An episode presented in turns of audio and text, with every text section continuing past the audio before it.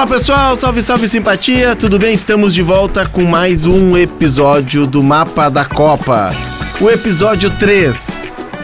Estou aqui com Marcos Bertoncello. Tudo bem? Tudo bom, Leonardo? Tudo bem? Começamos bem? Libertadores Liberta. Liberta. com grandes equipos. Libertadores. Esse, esse hino é do que? De 1960, quando o Pelé ganhou a Libertadores. E aqui Cristiano Munari de volta das férias, corado, Tô bem bronzeado, né? né? Bonito, bronzeado, saudável. Camisa da Argentina. Eu vi, eu, eu assisti a compra dessa camisa. Ah, é? Eu assisti a compra dessa camisa. Ah, essa é aquela do Qatar? Essa camisa foi comprada no aeroporto, na zona de embarque. Aham. E aí o Potter enlouqueceu porque era a camisa que os jogadores da Argentina estavam usando na, na- no pós-jogo. Caramba, já tem as três E aí já, tá- estrelas. já estava na, numa loja da Adidas dentro do aeroporto de Doha e o Potter trouxe de presente pro Cristiano Munari. Que momento, que presente, que regalo, hein? É verdade, eu nem sabia que o Potter gostava de mim, achava que ele não gostava, mas ele me trouxe um presente, então. Tem al- algum um amigo eu tenho na empresa. Eu ia comprar uma, mas aí se eu comprasse abalaria muito as minhas finanças. Aí eu acabei deixando pra depois. Tá certo, Tá certo? tá certo. E nesse episódio, né, vamos falar da primeira rodada e fazer uma projeção eh, do que virá na semana 2 da Libertadores. Lembrando aqui que o Inter está no grupo B, começou com um empate heróico com o Independiente Medellín, aos 40 minutos do segundo tempo buscou esse empate. E no, no outro jogo da chave, já madrugada de terça para quarta, o Metropolitanos, poderoso Metropolitanos da Venezuela, perdeu para o Nacional, também uma vitória heróica do Nacional. Eu tô para te dizer, Bertoncello, tô para te dizer, Munari, que esse grupo tem uma cara de gauchão, Hum. mas uma cara de gauchão esse grupo do Inter. O que, que vocês acharam da... Primeiro, começando pelo grupo do Inter da primeira rodada. Bom, primeiro jogo, né? O Inter eh, conseguiu um empate fora, aquela coisa que o Mano Menezes tentou fazer uma valorização desse ponto conquistado fora. Eh, sabe, Léo e Munari, a Comebol, nessa primeira rodada de Libertadores, ela tá com algumas. Algumas ações novas, até fui atrás delas aqui. Agora a Comebol vai fazer uma seleção de cada rodada. Né? Então passa toda a primeira rodada, a Comebol faz uma seleção, os 11 melhores, os 11 jogadores que se destacaram. E eu também peguei aqui, ó, no Twitter, Liberta Depre. A porcentagem de pontos obtidos por país nessa primeira rodada da fase de grupos da Libertadores. Bolívia 100%, os dois times que jogaram venceram, o The Strongest e o Bolívar. E o The Strongest venceu o River Plate e o Bolívar passou pelo Palmeiras. Tá, mas aí tem um 100%. ponto. Tá, tudo bem. Tudo mas- bem, não, tem um altitude. ponto. Tudo Porque bem. só o Bolívar e o Strongest podem jogar com tubo de oxigênio. Pode, é verdade. Os outros não jogam com tubo de oxigênio. Tá bom. Eu vou te dar um outro, uma outra agora aqui, ó. O Paraguai. Os três times que atuaram, duas vitórias e um empate, 78% de aproveitamento. O Cerro Portenho venceu em casa o Barcelona de Guayaquil. O Libertar foi a Belo Horizonte venceu o Atlético Mineiro por 1 a 0 e o Olímpia segurou um empate com o Melgar no Peru em 1 a 1. Então os dois melhores países nessa primeira rodada de Libertadores foram Bolívia e Paraguai. É muito porque os brasileiros chegaram essa rodada, tirando o Inter, é verdade, mas os brasileiros chegaram a essa rodada envolvidos em finais. Uhum. E muitos preservaram na primeira rodada. O Atlético preservou, por exemplo. O Palmeiras. Palmeiras e Flamengo preservaram, né? Pra, por quê? Porque nós temos aqui algo que é muito particular, é muito da nossa cultura, de um país continental, que são os estaduais. E aí perdeu o estadual daquela aquele bafafá, daquele rolo né, na- no, no ambiente interno. Então a- é meio um padrão Boca Juniors, né, Munari? O Boca Juniors tem muito claro que o, a primeira fase da Libertadores ela é quase que uma fase de preparação, uma pré-temporada. Tu joga. A primeira fase tu joga porque o Boca sempre confia que vai classificar. Muitas vezes classifica ali no detalhe, mas classifica. E aí quando começam os mata-mata, sim, aí é outra competição. Me parece que os brasileiros entenderam isso. né? Então apostaram muito forte em suas. eh, tirando o Fluminense, o Fluminense foi Isso, titular eu ia falar. apostaram muito forte né, na- na- nos estaduais e a partir de agora não tem mais estadual. Agora é Libertadores, Copa do Brasil e Brasileirão. Eu falei da Bolívia e do Paraguai. O Brasil, com seus sete times, né, teve uma porcentagem de 38, 38% de rendimento nesta primeira rodada. O Flamengo perdeu para o Alcas por 2 a 1 Falamos do empate do Inter contra o Independente Medellín por 1 a 1 O Palmeiras perdeu para o Bolívar por 3 a 1 O Léo citou um dos únicos times que conseguiu vencer. O Fluminense apostou em jogar com força máxima no Peru e bateu o Sporting Cristal por 3 a 1 É, o- E o Corinthians, né, que estava de férias pra- eh, praticamente, né, desde a eliminação no Campeonato Paulista até essa partida contra o Liverpool. Aí o Corinthians teve grande tempo para trabalhar, foi com força máxima, obviamente, e venceu o Liverpool por 3 a 0 Para fechar, aí falamos antes, né, a derrota do Atlético Mineiro por Libertar por 1 a 0 O Fluminense que venceu o Sporting Cristal do Thiago Do Thiago Nunes, do centroavante Brenner, ex-Inter, o centroavante camisa 9, lembra Ah, dele? Exatamente. O Juventude, Sim. Inter.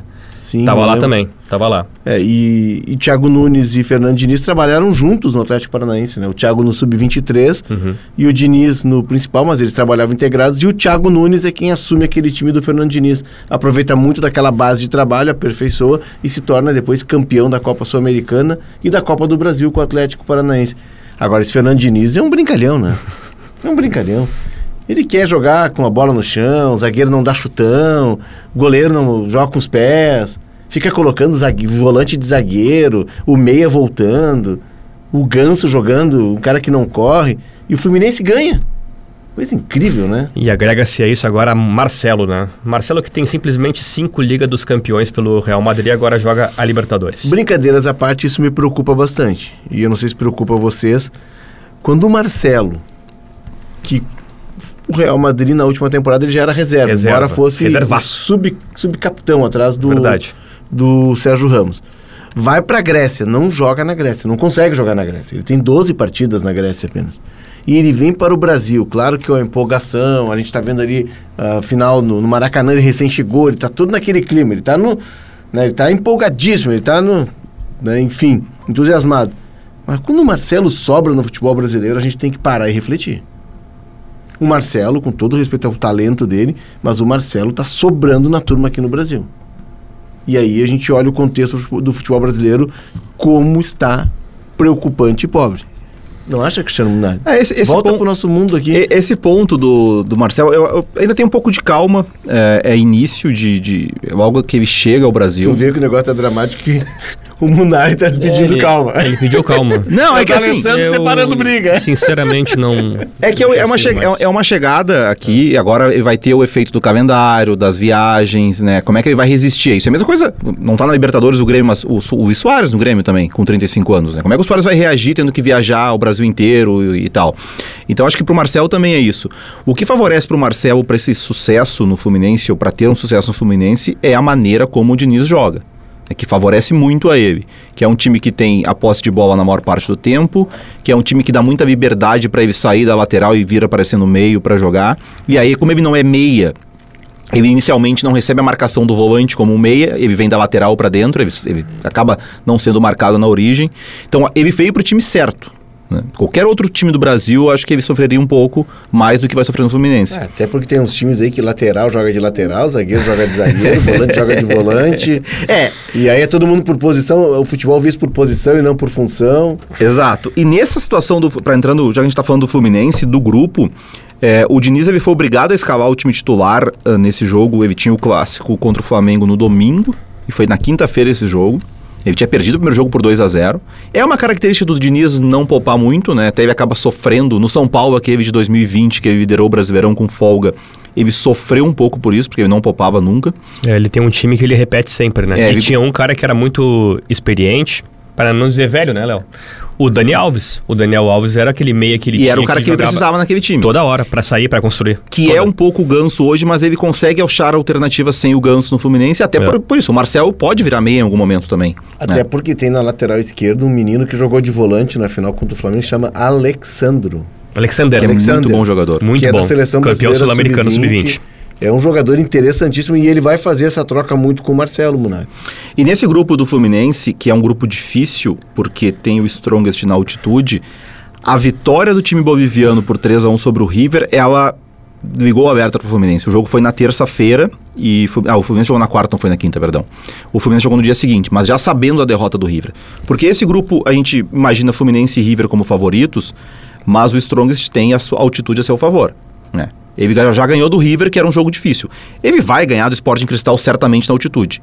E tem condições de daqui a pouco beliscar ponto, pontos no Peru. né? O Sporting Cristal é o time mais fraco desse grupo. Então o Fluminense acaba tendo contra o River. Um, o- o- tu corre o risco de contra o River perder em Nunes e empatar no Maracanã, por exemplo. E aí tu vai ter que jogar na altitude numa situação difícil. Então era fundamental pro Fluminense ganhar esse jogo do Sporting Cristal fora. Né? Porque precisava somar esses pontos para não ficar na obrigação de ou fazer pontos, na, de, ou de ter que fazer pontos na altitude e no Monumental de Nunes. A- Aí ficou numa situação que daqui a pouco ele precisa só em um jogo fazer ponto. né? Se ele fizer o dever de casa, vamos lá, faz nove pontos em casa, já ganhou uma fora, 12 pontos. Tu não fica obrigado daqui a pouco a ter que ganhar na altitude ou ganhar no Monumental de Nunes, que é muito E difícil. como interfere, né? Esse jogo na altitude, como ele desequilibra o grupo, né? Porque pode ser que tu chegue lá na, na altitude e pegue o, o Strongest ou o Bolívar numa tarde ruim ou um time em crise e tu consegue buscar um ponto. Até porque é uma competição longa, é uma competição que a primeira fase ela tem três meses de duração. Tu tem momentos dos times, né? Mas desequilibra, porque se tu não consegue esses pontos fora e teu adversário consegue, é, é meio que um fator, é meio que um fator de, de, de corte, assim, de, de, de definição do grupo ir à altitude. E, e foi por isso que o Inter comemorou tanto no sorteio não ter pego altitude.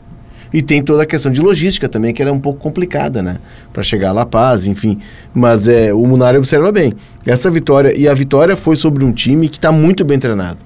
E é um time de camisa no Peru, um time de massa, um time de torcida, a maior torcida do Alianza Lima e, a- e do Universitário. O Sporting Cristal seria a terceira força, mas é um time muito forte, time mu- muito popular e muito organizado.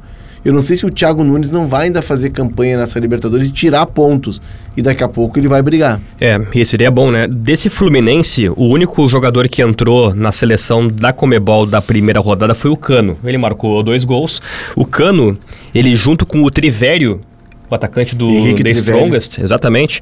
É, de acordo com as estatísticas da Comebol, foram os jogadores que deram mais chutes a gol, mais finalizaram. Cada um deu oito chutes a gol. E aí, por isso, tanto o Cano quanto o Trivério fazem parte da seleção. É, a seleção que a Comebol ela montou foi num 3-4-3. O goleiro é o Martin Silva, do Olímpia. O Olímpia, lembrando, empatou com o Melgar no Peru por 1 a 1 O Martin Silva foi um dos destaques. O goleiro paraguaio que já passou pelo Vasco, enfim. Os três zagueiros, o Balbuena, do Corinthians. Paraguai. O Moreno, do Independiente, que fez gol contra o Inter, né? Aquela falha ali do Kehler com o mercado, a bola sobra e o Moreno faz o gol. E o Coelho, do Alcas.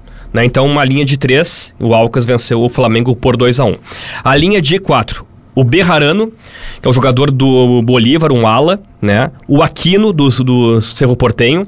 O Pabon, é um jogador colombiano de 35 anos. Dorvan Pabon jogou na Dorvan Europa. Pabon, exatamente, fez dois gols na vitória do Atlético Nacional contra o Patronato por 2 a 1 Brilhou lá atrás no Atlético Nacional, foi goleador Isso. uma Libertadores e é vendido para Espanha. e, foi, e é jogador peça-chave do Alto Ori, né? Técnico do Nacional. Veja bem. E o outro jogador é o Matias Rojas. Esse aqui merece um capítulo à parte, né? Porque ele fez um golaço pelo Racing do meio-campo, canhoto, chutou de, do meio-campo, a bola passou ali na vitória do Racing sobre o Nublense.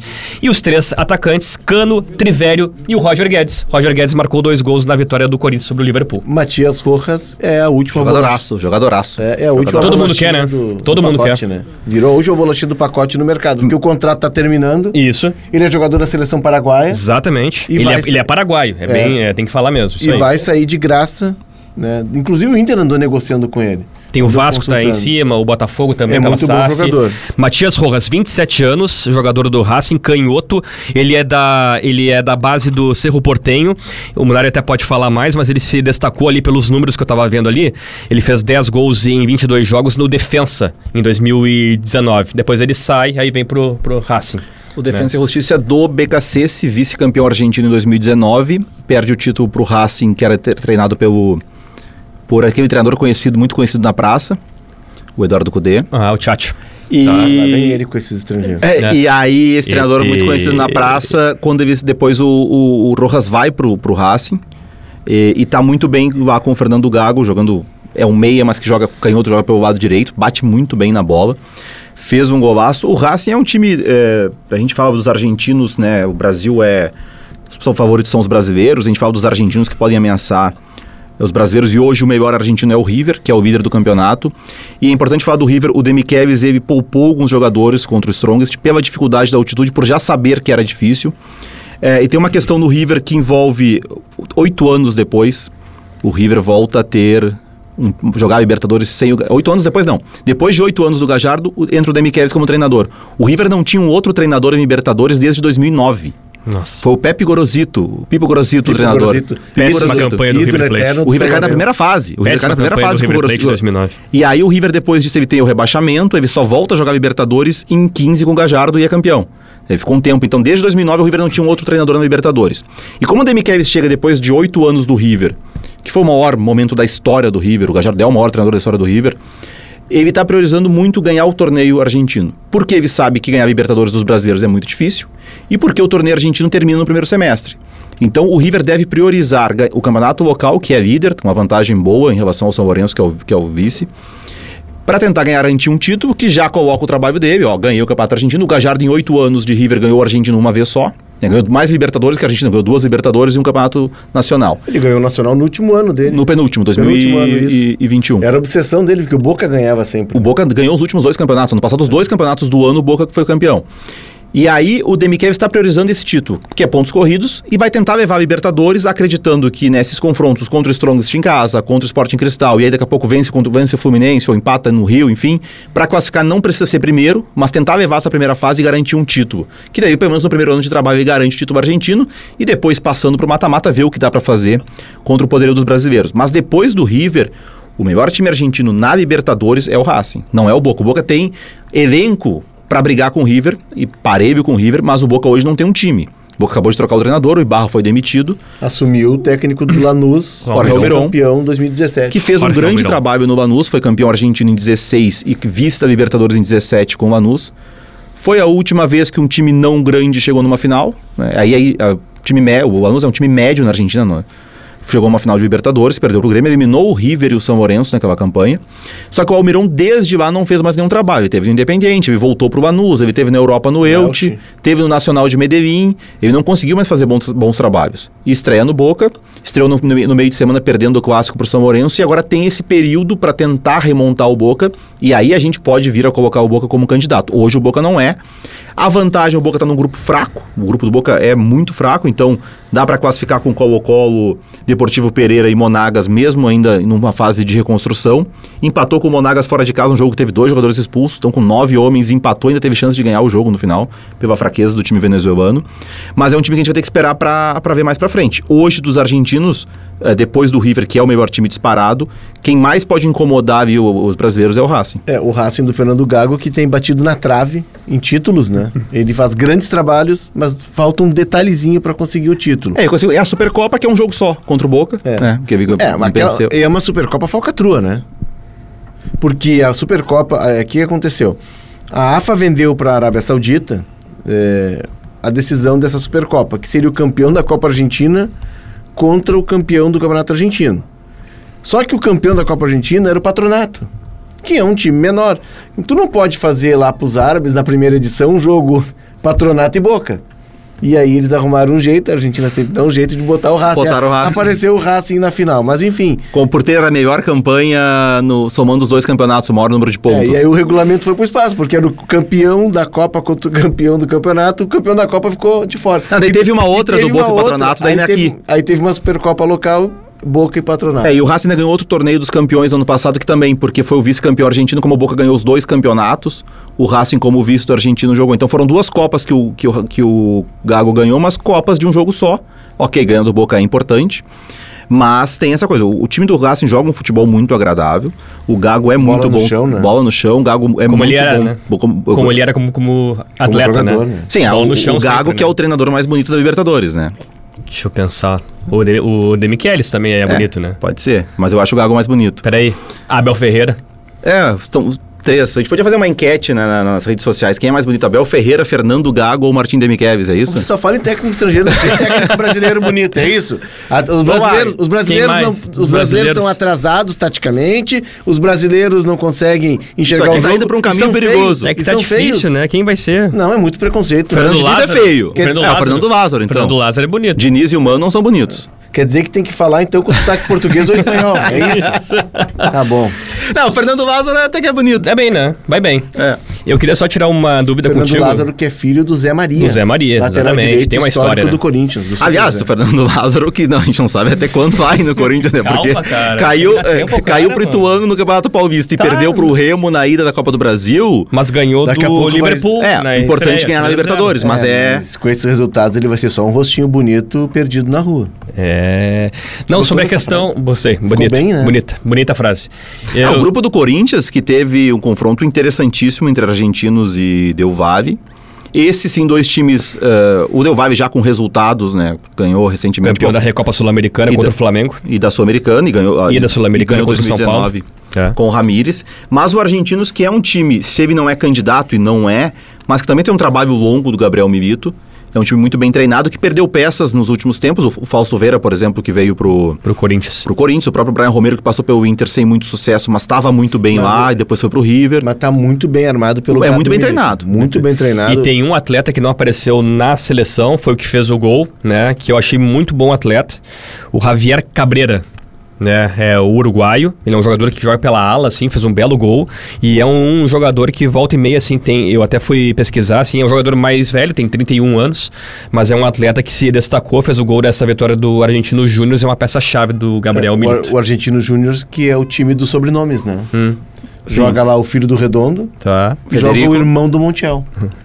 E joga o McAllister também, que é irmão É, do é, Alexis, ah, tem o campeão. Mas é que os McAllister são de origem do, do Argentino Júnior, né? O Sim. Alexis McAllister, que hoje joga no Brighton, é o grande destaque do campeonato inglês, campeão mundial pela Argentina, ele- jogava antes de ir por- para o Boca, né? Ele jogava no, No Argentinos, no Argentinos formado argentinos. Uhum. né? Aliás, aliás, já vou pautar aqui, vou tomar... Vou tomar E tem o Gonçalo. Veron, mas esse não é parente do Veron do é, Sebastião. em-. Embora o filho do Verón esteja jogando já Sim, no, no no. Estudiantes. Agora Tinha no começado Platense. no Estudiantes. É. Né, Eu vou até tomar a dianteira aqui, vou levar, claro, que uma chamada da nossa diretora Janaína Ville. Tá. Mas vamos ter um episódio sobre o Semidiero, né? O Argentino Júnior. A base do Argentino Júnior.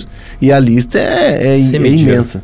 Então já, tá- já está na lista do- dos nossos dos nossos episódios. Não, a minha dúvida é só pro Munari, se o River Plate vai priorizar a Liga porque tá brigando pelo título, o Boca vai priorizar a Libertadores, já que é apenas 15º no, na Liga? Olha, Tipo assim, já que não tem mais chance de ser o campeão, aí briga pela Libertadores. É, o, o Boca é difícil porque o Boca é, co- é, é- é comandado por uma cabeça só, né? Então é o que o Riquelme decide. A cabeça do Topo Gigi, né? É. O apelido dele é Topo Gigi, né? Do Riquelme. É, só que também tem uma questão que é a Libertadores, né? Então, como o- a classificação para Libertadores na Argentina é a soma dos dois campeonatos, é importante fazer um número alto Fazer de campanha. pontos agora, porque vá que não ganha o campeonato do segundo semestre, né? Embora depois também tenha a Copa como possibilidade de vaga.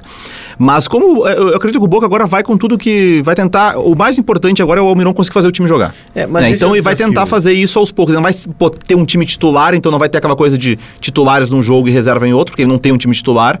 Ele vai ir mesclando até tentar encontrar um, um time, uma forma de jogar. Por exemplo, na estreia contra o São Lourenço, ele montou uma linha de cinco defensores que foi muito mais para espelhar o esquema do São Lourenço, tentar algum até um empate não estava ruim pro Boca porque jogava fora de casa contra o vice-líder, mas assim, acho que o momento vai ser muito mais do Almirão tentar encontrar um time sem priorizar nenhuma nem outra. Uh, mas, assim, é muito difícil. Não vai brigar pelo título argentino, eu não acredito mais. É, é que o Boca tem um desafio que o, Almir, o Almiron, pra ter uma ideia, é um cara do, do- que joga do, go- gosta do jogo mais jogado, da bola no chão, o zagueiro está jogando de trás, o goleiro É. participa, o goleiro dele era o Andrada. O Andrade. Que jogava muito com os pés. Intensa, e, né? e o Andrada O tem a, tem a carreira construção. resgatada pelo Almiron. O Andrada é o cara que foi pra seleção argentina com 17 anos e depois tinha assumido. E isso requer muito tempo. Embora na Argentina o calendário seja mais tranquilo, tu tenha mais a semana livre para treinar, mas isso vai requerer tempo. E não é a característica do Boca ter esse jogo mais acadêmico. É, do clube não é, mas os não jogadores. tá no que- DNA do clube, né? É, o do clube não, a torcida nem, nem gosta muito. A boa parte da torcida, vamos dizer assim. Mas dos jogadores, sim. Né? E tem jogadores, o Figal, o zagueiro, um zagueiro que sabe jogar. O Rojo, que tá voltando de lesão, tem uma saída de jogo pelo lado esquerdo muito boa. Pega o Fabra, lateral, qualidade técnica enorme. Os volantes, Varela, Paul Fernandes, Eike Fernandes, o Romero pro meio campo, o Pajero. Benedetto na frente é um centroavante que Vigia. sabe sair jogo, gerar jogo. O Vigia é um, é Ele tem pontas, Vigia, Sebajos, o Verdade. próprio Andon, o Andon não, não é muito ponta, mas enfim, Vigi e Ceballos com certeza são, são pontas assim. Ele tem ali os jogadores. O Romero é um goleiro que jogou muito Ele é tempo na bom. Europa. Qualquer goleiro jogar na Europa Tino hoje tem Romero. que aprender. Tico. É, Tico Romero. O. Amo? Não, não é Tino. Não é Tino? Tiquito. Romero. Chiquito. Então, assim, tem jogadores ali, mas vamos ter que ver como é que o, tra- o trabalho vai se desenvolver. Até porque ano político lá, o Maurício Macri, já ex-presidente da República, anunciou que vai voltar ao mundo político do Boca, a gente não sabe como. Ele tem um candidato, ele já anunciou um candidato dele, que é da oposição, e ele está fazendo uma oposição muito forte. Ele fez um pronunciamento num domingo pela manhã, se, se lançando candidato a presidente da República, Isso. Né? Porque tem eleições na Argentina agora no final do ano, e também apoio, anunciando apoio. Olha que loucura, né? Ele, ele, no mesmo pronunciamento, ele anuncia a candidatura dele para voltar à Casa Rosada e também anuncia apoio ao candidato de oposição do Boca Juniors. Ele coloca o Boca Juniors e a nação no mesmo pronunciamento. E aí, dias depois, E ele renuncia à, à candidatura à presidência e aí anuncia que vai entrar na política do clube mais forte. E ninguém sabe o que, que é esse mais forte. né? Só que assim, estamos falando do Riquelme, é muito difícil o Riquelme perder uma eleição com os sócios do Boca. O Riquelme é o cara que fez o Maradona ser, não vou dizer vaiado, mas criticado na bomboneira depois de 2009, quando o Maradona era o técnico da seleção. E o Maradona dá uma declaração num programa de TV meio que criticando a forma do Riquelme no Boca. E aí o Riquelme anuncia que não vai mais jogar pela seleção. O Riquelme fica fora da Copa de 2010 por isso. E no jogo seguinte, na bomboneira, houve um apoio ao Riquelme. Não houve nada contra o Maradona, mas tinha na bomboneira faixas a favor do Riquelme. Ou seja, era uma disputa Maradona e Riquelme e a torcida defendeu o Riquelme naquele momento. Então, é- imagina se o, Mara- se o Riquelme teve poder contra o Maradona, imagina contra o Macri. Por mais que o Macri seja, na era moderna, o maior presidente do Boca, foi o cara que assumiu em 95, foi o cara dos quatro títulos de Libertadores no começo do século, que reformulou o clube, que o Boca hoje tem 200 mil sócios porque ele iniciou lá um projeto de profissionalização de muitas coisas no clube. Mas é um político, é um diri- dirigente político contra um jogador que talvez seja o maior jogador da história do clube. Então, esse ambiente político do Boca também é, é- é tudo muito. É, é- Estamos falando de um clube que é metade do país a torcida. Né? Quase 50% do país é torcedor do Boca. Então, é, a- é muita coisa vai envolver eh, esse momento. Assim, é, por isso que é, é difícil imaginar que o Boca vai conseguir chegar em paz para um mata-mata de É. Libertadores. O assim. Boca nunca vai chegar em paz a lugar nenhum. Só que nesse grupo Entre- tá mais tranquilo, né? Nesse É. Não, o grupo, é o Boca fácil. estreou com o Monagas empatando em 0x0 e no mesmo grupo o Deportivo Pereira e Colo-Colo empataram em 1x1. É. É, pra Qual, con- qual é o maior rival, assim, mas É. não, a gente conhece o qual, qual não vai. O futebol chileno tá em queda, né? Muito difícil. forte. Dos chilenos, o Nublense, que já se esperava, né? Perdeu, Perdeu pro pro Racing. O Colo-Colo empatou. E era isso, né? Que é isso? Nublense, que é do sul do Chile, né? Sul, o sul de Santiago, perto de Temuco. Fez uma boa campanha no chileno no, no ano passado, Exato. brigou pelo título com o Colo-Colo. É, pra tu ver como é que tá o futebol chileno. Tem surgido o Achipato, o Nublense, porque os grandes times não conseguem... No, é, Aí tem o meu, o, o meu se peruano, talvez. É, no retrospecto que eu tinha ah, mostrado antes aqui, que a Bolívia teve 100% nessa primeira semana, o Chile foi um dos piores, junto com a Venezuela. Dois times, não teve vitórias, Chile 17%, Venezuela 17% de aproveitamento. E esse é um retrato do que vai acontecer principalmente nas eliminatórias. Hum, é. né? E com mais vagas, Sim, tu tira ali a Bolívia, porque, né? E o restante ali, exatamente. É. Exato. É, para continuar aqui encaminhando pro nosso final, eu Mas vi já? dos jogos. Já? Tu acha que isso aqui é o quê? Tu acha que é a vida. Todo mundo tem tempo para ficar te ouvindo uma hora. Não, por favor, né? Mas enfim. É, lá, tu vê que o vestiário tá unido, né? Tô, maravilhoso. É, aliás, onde é que tá Felipe Duarte? Felipe Duarte eu vi com cadeira de praia esses tempos. É, e É. protetor solar. Protetor solar. De Bagé. Lembra que da última vez, no de ano Bagé passado... para o mundo. No ano passado a gente foi gravar um, o, o mapa da Copa e o Felipe tava na Bolívia. Não, não, ele, Não era? não, ele foi fazer Era o jogo do futuro? Bolívia Querida. É? Aí Ele não voltou fazer- mais. Não, ele foi fazer o jogo do Bolívia Querida, que Isso. é o Sampaio Correia. Ele tava no Maranhão. Ah, no Maranhão, exatamente. Lá no Maranhão. no reggae lá e tal, É. curtindo, enfim, aquela neblina, toda. olha só. E aí, Felipe Duarte recebe um WhatsApp aqui agora, tá? Tá.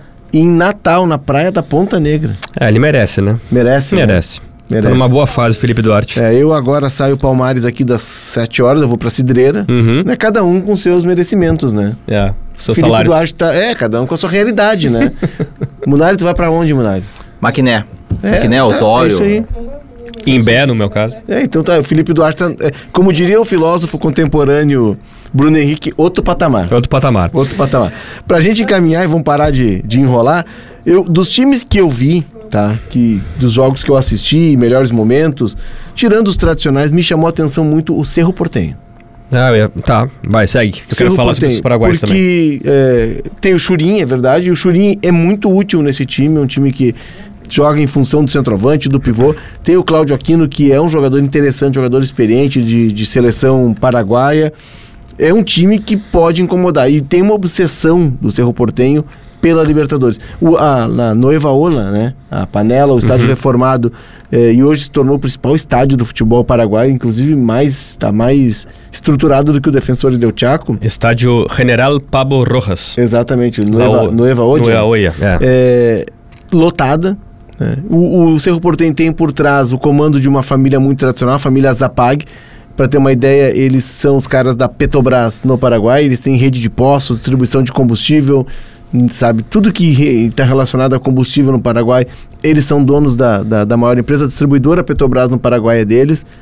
Tem muito dinheiro, tem uma estruturação e tem uma obsessão. Porque como o Olímpia é tricampeão, o Cerro Portenho nunca foi campeão, é o que o Cerro Portenho busca. É muito difícil, mas é um time que daqui a pouco pode avançar algumas casas, pode estar numas quartas de final, numa semifinal, e o ambiente me chamou muita atenção nessa vitória contra também bom time do Barcelona de Guayaquil. Uhum. Um bom time do Barcelona de Guayaquil que já vem num trabalho né, de alguns anos de estruturação, de, com bons jogadores. Ou seja, é um time que é pra gente ficar de olho. Nessa Interessante linha- que o. Só pra, pra melhor. comentar sobre o Cerro, o Claro. treinador do, do Cerro é Facundo Sava. Que é o Argentino. argentino que Argentino. treinava o patronato, que foi con- conquistou a Copa Argentina, por isso que o patronato, mesmo na segunda divisão argentina, tá na Libertadores, ganhou a Copa Argentina, eliminando o River e Boca com o Sava. E a gente falou do Boca antes, quando o, o Ibarra foi demitido, o primeiro treinador que o Boca tentou foi o Tata Martino, que recusou. O nome do Facundo Sava foi falado e, e se- a imprensa argentina a informação de que ele não aceitou conversar com Boca. Não aceitava conversar com, com Boca mesmo. Não chegou, não sei se chegou a ter uma procura, mas que caso procurasse ele não iria aceitar por conta do projeto que ele acertou com o Cerro Portenho em janeiro, então ele não iria largar agora em abril. Nessa linha dos paraguaios, claro que é a primeira semana tem que ficar de olho, daqui a pouco o Cerro Portenho não vai se, se classificar, o Olímpia tampouco, o Libertar, mas eu vou nessa mesma linha que o Léo trouxe. Tem dois atletas que eu vi, que eu fui atrás, que eu gostei dos lances deles. Primeiro do Hector Vijalba, que tem 28 anos, é um atacante do Libertar, e de acordo com as estatísticas da Comebol, foi o jogador que mais teve dribles. E como o Libertar jogou muito em transição contra o Atlético Mineiro, o Vijalba ele conseguiu 12 dribles para cima dos jogadores do Atlético Mineiro. Ele foi revelado pelo São Lourenço, tá no Libertar e o Libertar talvez tenha o grande resultado, né, de ter vencido em Belo Horizonte o Atlético Mineiro por 1 a 0. E um zagueiro, Mateu Gamarra, de 22 anos, canhoto, ele o Paraguai tem um histórico recente muito bom de zagueiros, né? Gustavo Gomes, Balbuena, Júnior Alonso e outros. O Mateu Gamarra, que é do Olímpia, eh, a gente falou antes, né? O Olímpia empatou com o Melgar em 1 a 1 e ele também, nas estatísticas, foi o melhor jogo, eh, atleta nas rebatidas, que para um zagueiro isso é muito bom, né? A bola chega e ele tira, né? Então, esses dois atletas eu coloquei como destaque, eh, dois times paraguaios, né? O Libertar e o Olímpia, tanto o Hector Vijalba quanto o Mateu Gamarra. E o outro jogador que eu acho que deveria estar na seleção é o John Arias, do Fluminense. Muito e eu bom acho que está numa fase espetacular, deu duas assistências. Até eu coloquei aqui. É, o colombiano John Arias. É, se tem, se a gente citou tantos atletas bons aí no Diniz, é, o Marcelo, Paulo Henrique Ganso, Cano, Alexander, André. Cara, o John Arias tá jogando tanto quanto. Ele é o cara que é o fator de desequilíbrio desse time. Vamos ficando por aqui, mas sem antes a gente trazer o Conexão Copa. O Conexão Copa que eu trago aqui é de uma estreia. De uma estreia na Libertadores, de uma estreia com vitória, de história na Libertadores, né? Ser mais de 60 anos de Libertadores. A primeira vitória do Alcas, É. do Equador, 2 a 1 sobre o Flamengo, seus primeiros gols na Libertadores. E o Alcas, ele não é amarelo e vermelho por acaso. Hum. Ele foi um time fundado por funcionários da Shell que foram morar em, em Quito e trabalhar na exploração do petróleo, numa bacia de petróleo, estrangeiros, e eles criaram o Alcas com as cores da Shell, eram funcionários da Shell. E o símbolo do, do- de um índio, né, é dos, são dos de índios típicos daquela região. Então eles uniram a empresa para dar aquela puxadinha de saco na chefia, né? e também para fazer uma média com a população, o, o- o índio típico daquela região. Então esse é, um, esse é um pouco da história do Alcas, que foi o time que marcou o seu primeiro gol e teve a sua primeira vitória numa noite histórica e o entusiasmo foi muito legal de ver da torcida do Alcas. E venceu simplesmente o atual campeão da Libertadores, o Flamengo. Tu imagina o tamanho da festa. Sabe quem joga lá? O Otero.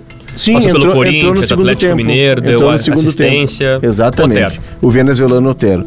E em homenagem ao Alcas, eu trago aqui um sucesso que só Funny Inbox tem da música equatoriana. Roda o som!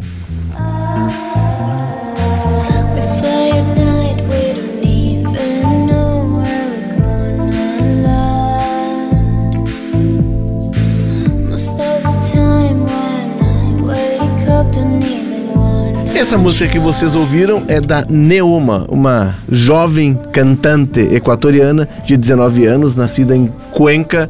E ela tá tocando em todas as rádios. Aliás, que toca de música ruim no Equador. Não é. É, não foi fácil achar. Mas da Neoma é boa. Da Neoma é boa e eu estou seguindo a Neoma. E você pode fazer assim como eu fiz para seguir a Neoma Como é lá nas minhas plataformas. Ah, Não, eu vou deixar que tu fale. deixa pra mim. Siga o mapa da Copa Libertadores na sua plataforma de áudio preferida, deixa cinco estrelas na avaliação e ative o sininho para receber uma notificação sempre que o episódio novo estiver no ar. O mapa da Copa Libertadores é apresentado por Leonardo Oliveira. Ou arroba o underline Leonardo Oliveira Tá, no Instagram. Marcos Sem o. Bertoncello, arroba M Bertoncello. Cristiano Munari, arroba Não CR sabe? Munari. É CR Munari. Pô, não CR sabe, cara. Munari. É? O que, que é o R? Rosa. Tá certo. E Felipe Duarte, que tá lá em Natal. É, que tá na férias. praia. Então, como tá na praia, tá sem sinal, não vai ter o arroba divulgado aqui. Nós estamos com inveja. Não tem arroba de Felipe Duarte nessa semana. E a gente volta na semana que vem. O mapa da Copa tem produção de Janaína Vila e Nicolas Lira, técnica e edição de áudio de Rafael Lindemann e ele, o mito, a lenda, o homem das meias imprevisíveis, Funny Inbox. E a gente vai ficando por aqui até a semana que vem ou nunca mais. Um abraço.